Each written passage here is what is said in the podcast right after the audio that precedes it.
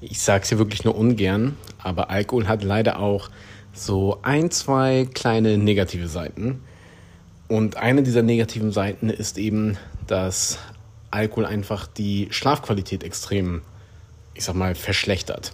Das heißt, wenn du abends dir ein bisschen einen reingeknistert hast, kannst du vielleicht auch sogar ganz gut schlafen. Bei mir ist es zum Beispiel so, wenn ich es ein bisschen übertrieben habe, äh, werde ich dann auch in der Nacht wach und äh, habe echt schlecht geschlafen.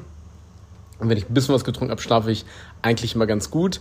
Tatsache ist aber eben, die Schlafqualität ist halt nicht besonders gut. Das ist so ein bisschen das Problem, weil einfach nur, weil wir die Augen zu haben und in Anführungszeichen schlafen, heißt es ja noch lange nicht, dass wir uns auch wirklich erholen, weil um uns vernünftig zu erholen, brauchen wir eben die sogenannte Tiefschlafphase. Und diese Tiefschlafphase wird eben extrem behindert durch Alkoholkonsum.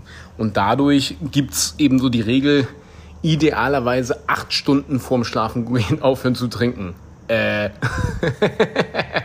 also, ich weiß ja nicht, in welcher Day-Drinking-Welt du so lebst, obwohl ich sehr gerne am Tag trinke, aber eben ich höre nicht auf, halt acht Stunden vorm Schlafengehen. Das geht also quasi nie.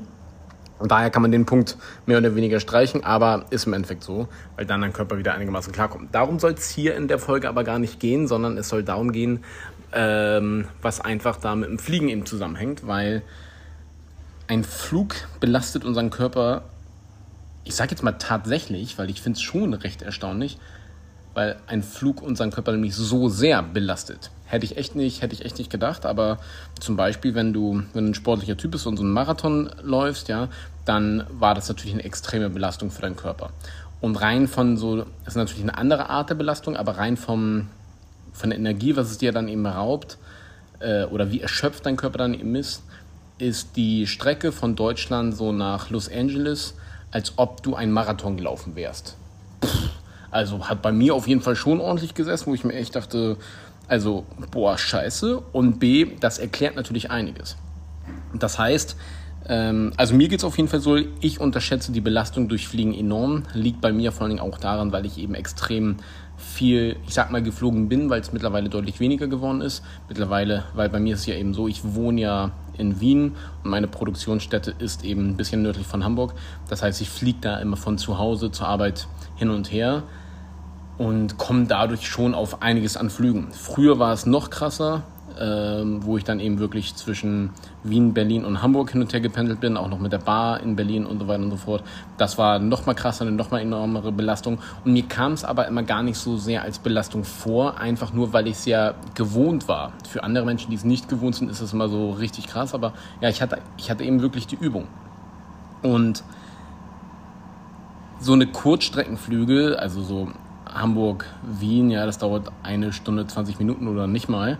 Das passt natürlich alles. Trotzdem auch hier an der Stelle eben nicht zu unterschätzen.